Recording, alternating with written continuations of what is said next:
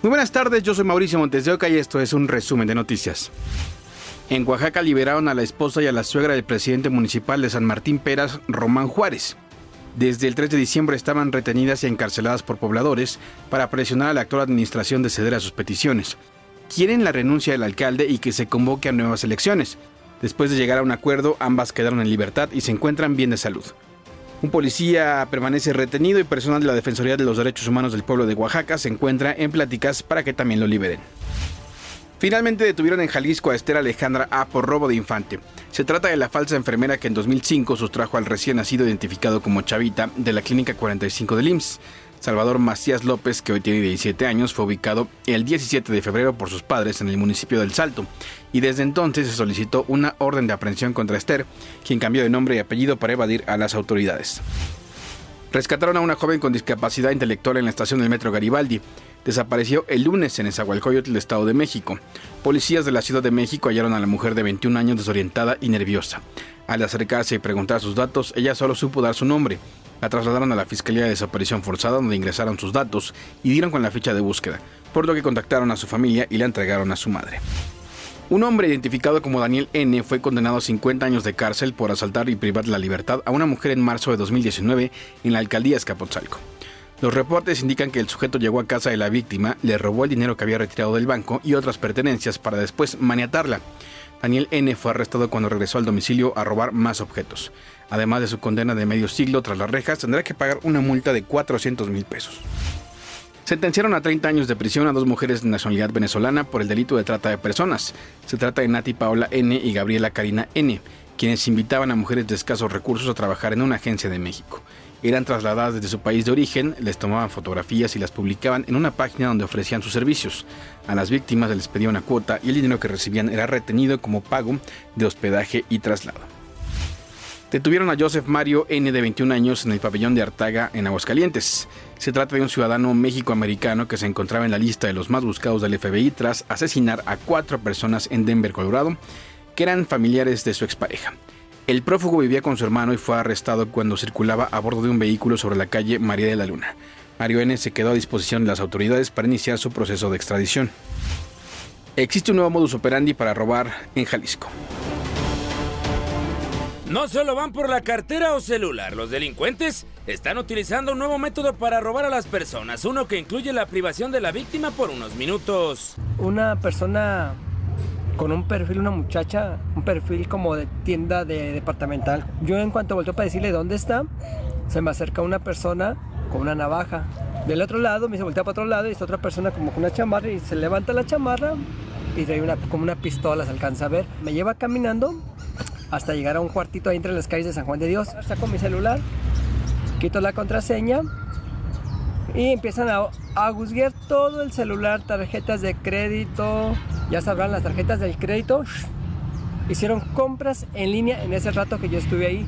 Ante esta situación acudimos a la comisaría de Guadalajara, en donde dijeron no tener conocimiento de que este modus operandi se haya utilizado en la Perla Tapatía. No tenemos registro alguno y por eso sería importante, hacemos una atenta invitación al ciudadano para que contacte a los eh, números eh, oficiales de emergencia. Eh, resaltar que es una modalidad que se estado dando mucho, pero sobre todo más bien va encaminada en el tema de, de fraudes o extorsiones, inclusive hasta telefónicas. Recién tuvimos una detención de un sujeto que a través de redes sociales enganchó a una persona que supuestamente iba a comprarle su vehículo. Se pide a la población que haya sido víctima de un robo similar que denuncie al número de emergencia. Gerardo Sedano, Fuerza Informativa Azteca. Un muerto y cuatro lesionados fue el saldo de un accidente en un autobús y un tren en Escobedo. Nuevamente, un accidente ferroviario causó una tragedia, ahora fue en el municipio de Escobedo. El tren embistió a un autobús de transporte de personal con saldo de cuatro lesionados y una persona sin vida. El accidente entre el ferrocarril y el camión se reportó en el kilómetro número 33 del libramiento noroeste, en la colonia agropecuaria del norte Lázaro Cárdenas del citado municipio. Al lugar se movilizaron elementos de protección civil del Estado municipal y socorristas de la Cruz Roja. Los heridos fueron identificados como Alberto Zavala, quien es señalado como el chofer del transporte de personal, siendo trasladado al Hospital Tierra y Libertad. Además, Azucena Morales Santos, José Ángel Martínez Sánchez de 46 y Claudia Guerrero de 40 años. Ellas fueron trasladadas al hospital de zona número 21 del Seguro Social. Se informó que en la terracería a un costado de las vías del ferrocarril fue localizado a un hombre, pero al ser revisado por los paramédicos determinaron que ya no tenía signos vitales. De acuerdo a testigos, hay una versión extraoficial que indica que el chofer del camión intentó ganar el paso al ferrocarril. Ernesto Ochoa, Fuerza Informativa Azteca.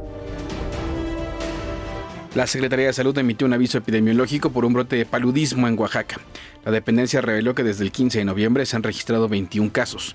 La recomendación es intensificar la vigilancia y reportar los casos a las autoridades sanitarias. Se aconseja usar repelente de insectos y buscar atención médica en caso de síntomas como escalofrío, fatiga o fiebre después de la picadura de un mosquito. Uno de los cuatro hospitales clausurados por el brote de meningitis a causa de un hongo en Durango funcionaban sin licencia. La Fiscalía General informó que se trata del hospital Dicaba, donde se practicaban cirugías que están relacionadas con los contagios. Ante la preocupación de haber operado sin permiso a decenas de personas, se tomó la decisión de abrir una investigación en contra de funcionarios estatales y federales de las comisiones para la protección contra riesgos sanitarios. Cinco de los siete dueños administradores de hospitales privados acusados por homicidio en casos de meningitis promovieron un amparo contra las órdenes de aprehensión emitidas por la Fiscalía. Un juez federal frenó de manera provisional dos de ellas y las otras siguen vigentes. Son señalados de realizar procedimientos quirúrgicos que habrían provocado el brote de meningitis a causa de un hongo en Durango. Anoche, alrededor de las 22 horas con 30 minutos, el cuerpo del exgobernador de Puebla, Miguel Barbosa, llegó a Puebla para ser velado en la funeraria Camino al Cielo. Al lugar ya se habían dado cita la encargada del despacho del gobierno del estado, Ana Lucia Gil, y Gabriel Biestro, titular de la Secretaría del Trabajo, por mencionar a algunos de sus colaboradores. Este 14 de diciembre se tienen previstos tres homenajes, a las 9 de la mañana en el Congreso Estatal, a las 9.45 en el Palacio de Justicia y finalmente a las 11.30 minutos en la Casa Aguayo. Entre aplausos fue recibido el cuerpo del gobernador en el Congreso de Puebla. Es el primero de los tres recintos que estaban previstos. El presidente del Congreso, Sergio Salomón Céspedes, agradeció a Barbosa por haber trabajado en la transformación del Estado. Integrantes de la Junta de Gobierno montaron una guardia de honor. Después fue trasladado al segundo homenaje luctuoso, ahí entonaron el himno de Puebla y llevaron a cabo un minuto de aplausos. En Casa Aguayo, sede del gobierno de Puebla, dio inicio al tercer y último homenaje.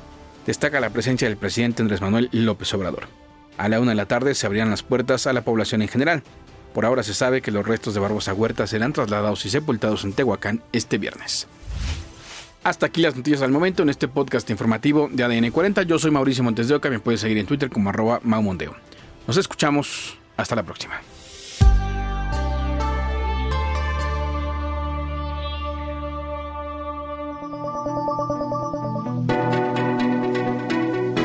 podcast es presentado por VAS, la super app que te ofrece muchas y nuevas formas de pagar todo lo que quieras con tu celular. Olvídate de las filas y dedícate a lo que más te gusta. Ver tele en vivo, películas, escuchar música, podcast y estar siempre enterado de las noticias más importantes. Todo en un mismo lugar. VAS, la super app con todo.